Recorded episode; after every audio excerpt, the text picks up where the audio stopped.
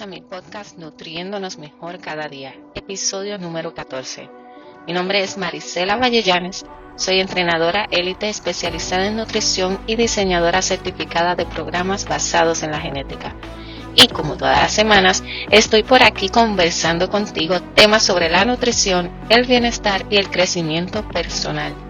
Estoy sumamente contenta de poder estar nuevamente contigo y hoy vengo a hablar de un tema que sé que no se habla mucho, pero puede ser que algunas personas luchen con esto diariamente. El tema de hoy es la probabilidad de que seamos susceptibles a comportamientos adictivos según nuestra genética. Óyeme, dime la verdad. Cuando probaste algo que te gustó, ¿tiendes a aficionarte a eso? En Puerto Rico le llamamos juquearse es un término que utilizamos cuando estamos aficionados, adictos u obsesionados a algo en particular. Nos juqueamos, decimos nosotros. No obstante, esta afición es normalmente temporal, por un tiempo determinado. Pero cabe señalar que esto puede reflejar de cierta forma una personalidad con algún tipo de comportamiento adictivo. ¿Sabías que la probabilidad de que una persona sea susceptible a comportamientos adictivos está directamente asociada a sus genes? Pues sí, hay genes que afectan el sistema dopaminérgico. El sistema dopaminérgico está compuesto por las vías dopaminérgicas, que son rutas de neuronas que transmiten dopamina de una región del cerebro a otra. La dopamina es un neurotransmisor relacionado con el desarrollo de adicciones. Es comúnmente conocida como la hormona de la felicidad. Las adicciones se caracterizan por la alteración en los circuitos dopaminérgicos cerebrales. Variaciones hereditarias en estos genes podrían alterar la eficacia con la que las neuronas procesan la dopamina. A nivel bioquímico, todas las experiencias que el ser humano encuentra placenteras, tanto si se trata de escuchar música, comerse un chocolate o hacer el amor con un ser querido, todos ellos responden a una serie de reacciones químicas activadas por la dopamina en el núcleo accumbens. En adición, todas las actividades que les resultan placenteras por las reacciones químicas activadas por la dopamina que expliqué podrían formar un comportamiento adictivo. Los comportamientos adictivos pueden manifestarse de diversas formas. Fumar, comer y beber puede ser un tipo de manifestación sin embargo, el ejercicio también puede ser una adicción para algunas personas.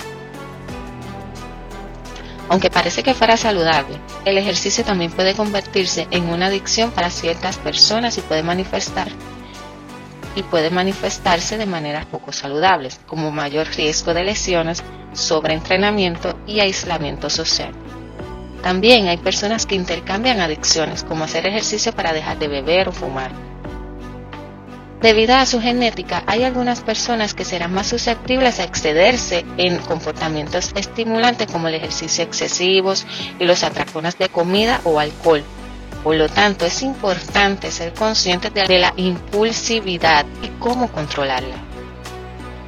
Hay veces que los comportamientos adictivos se tornan difíciles de superar para algunas personas. Esto puede deberse a ciertos obstáculos que la persona puede no estar reconociendo Reconocer estos obstáculos podría conducirlo al camino de la recuperación. ¿Y cuáles son esos obstáculos? La falta de conciencia es uno de ellos. No ser consciente de los pensamientos, sentimientos e impulsos que tienden a provocar ansiedad. Debemos autoconocernos y evaluar nuestros sentimientos y emociones cuando realizamos nuestras actividades cotidianas, como por ejemplo comer. Cuando comemos, debemos estar plenamente conscientes disfrutar la comida, su olor, su sabor. Esto pareciera una tontería, pero realmente nos ayuda muchísimo. Incluso si llevamos un diario de lo que comemos y le añadimos cómo nos sentimos al comer cada comida, nos ayudará muchísimo más a reconocer los alimentos que nos hacen sentir mejor o peor.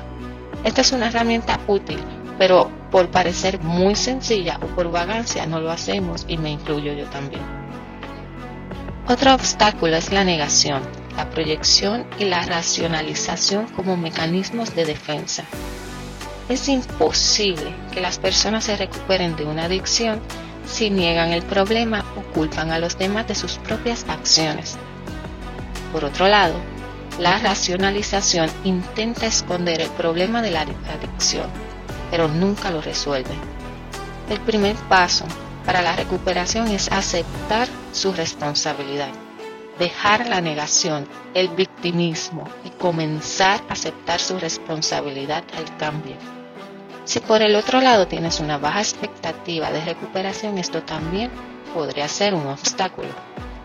Tener pocas expectativas de recuperación puede volverse una profecía autocumplida. Asimismo, esta baja expectativa puede ser el resultado de una o varias creencias limitantes que debemos ver su raíz o cimiento para poder eliminarla por completo. Albergar tales creencias autodestructivas no solo reduce el esfuerzo que se hizo en la recuperación, sino que también nos va destruyendo silenciosamente otras áreas de nuestra vida simultáneamente. Por ejemplo, si la autoestima o la autovaloración es destruida o afectada, a su vez afectará su desempeño y su socialización en su entorno. Otro obstáculo es confiar en soluciones rápidas. Yo me acuerdo del refrán que dice, lo que fácil viene, fácil se va. Nos recuerda que las cosas logradas sin esfuerzo nunca duran. Las soluciones rápidas no son saludables.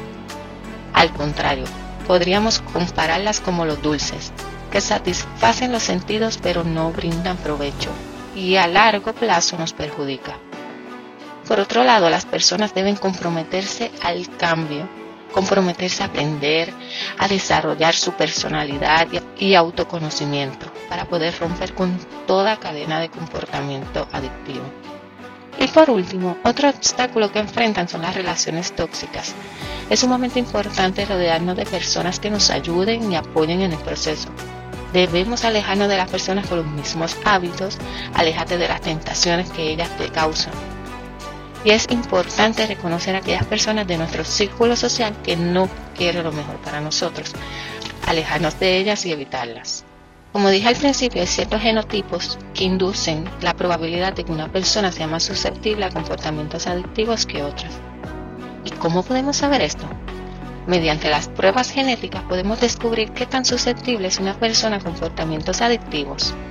Aunque eso no hace que una persona sea impotente contra tal comportamiento adictivo, sí podría hacerse más fácil empleando algunas estrategias que ayuden a evitar los comportamientos con los que luchan, a lograr mejores resultados. Así que si te gustaría realizar una prueba genética y recibir consejos de salud personalizados basados en las posibles implicaciones de estos resultados, déjame saber en los comentarios o contáctame a través de los medios que te muestro en las notas del episodio. Si te gustan todos estos temas que quiero compartir contigo, suscríbete a mi canal, dale a la campanita y no te pierdas ninguno de ellos compártelo con tus amistades en las redes sociales para que también se beneficien de estos contenidos. En el próximo episodio estaré hablándoles sobre cómo nuestro cuerpo quema y almacena la grasa. Hmm, interesante, ¿verdad? Así que no te lo pierdas. Recuerda que estaré por aquí cada semana. Si hay algún tema que quisieras que discuta por aquí o si tienes preguntas, no dudes en contactarme. En las notas del episodio te dejo los enlaces de contacto. Si encuentras valor en este contenido, comparte este episodio en tus redes sociales, en tu chat y recuerda dejarme tu reseña. Esto me ayudará muchísimo a seguir motivándome y continuar brindándote información valiosa con el fin de nutrirnos mejor cada día. Gracias por tomar de tu tiempo para escucharme. Te deseo las mayores bendiciones y espero que nos continuemos contactando. Hasta la próxima.